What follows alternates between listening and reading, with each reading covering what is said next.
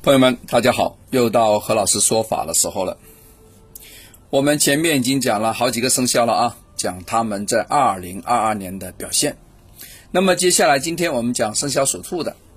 属兔的朋友呢，其实非常的有情怀、有想法，非常温柔啊，做事情呢有温情啊。但是在事业上呢，其实他们是有雄心、有壮志的，不像他的外貌那么温柔啊。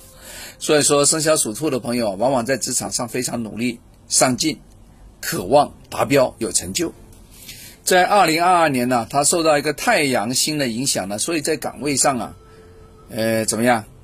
想干得很快，但是其实不快，陆续不达，无功而返，啊，所以说可能会不是太理想啊。其实你没有犯太岁，只是说流年带过来而已。也就是说，今年其实你要找贵人帮帮忙。比如说，谁是你的贵人呢？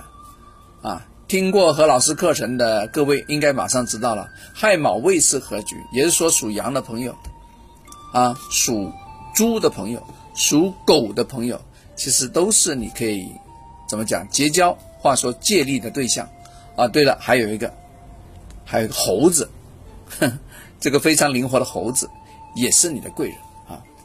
下半年呢，你还是要注意这个晦气、飞刃、咸池，也就是会有一些意外的一些小状况啊。晦气那肯定不好啦，飞刃一把刀，小李飞刀唰一下飞过来，一扎 扎在属兔人身上，那就是你啊，对吧？要小心啊，容易受伤。那么咸池呢？咸池就是桃花。那如果你未婚，你碰上这个桃花星，那可喜可贺啊。干脆利用今年把这个婚给结了。那如果呢你是已婚，那看有没有怀孕的可能，对吧？呃，这个可以添丁，对吧？那如果呢又是已婚又又是老的，早已经结婚了二三十年了，你不可能再添丁了吧？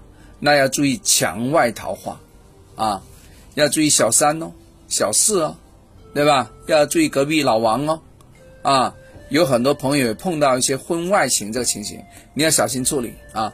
因为最近我发现，我也问 问了他们一些感受，他也有一些呢嘿嘿 乐在其中，但是我发现呢，为这个事情而心烦的非常多，就为小三的事情啊烦的事情啊非常多，特别是属兔的，我发现老鼠的朋友和属马的朋友啊，都容易受到这个小三的困扰，这个也不一定啦，有时命中的时候啊，这个夫妻宫受合也有这个情形啊。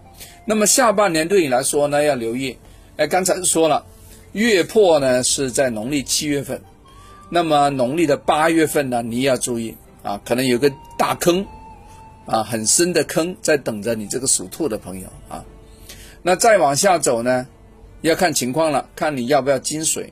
金水呢就稍微好一些啊。如果你的要的话啊，如果你不要金水呢，你会继续掉坑啊，继续往下掉。啊，大家要留意啊啊！好了，如果呢你有一些什么想法，也可以私信找我聊啊。如果你说，哎，何老师，我上一年忘了找你做流年分析，那你现在赶快，赶快做下流年分析。何老师呢就把这个下半年，今年下半年跟明年的上半年一起来跟你讲一讲，好不好？何老师绝对不会让你吃亏的啊，好吧？好，我们下次聊，拜拜。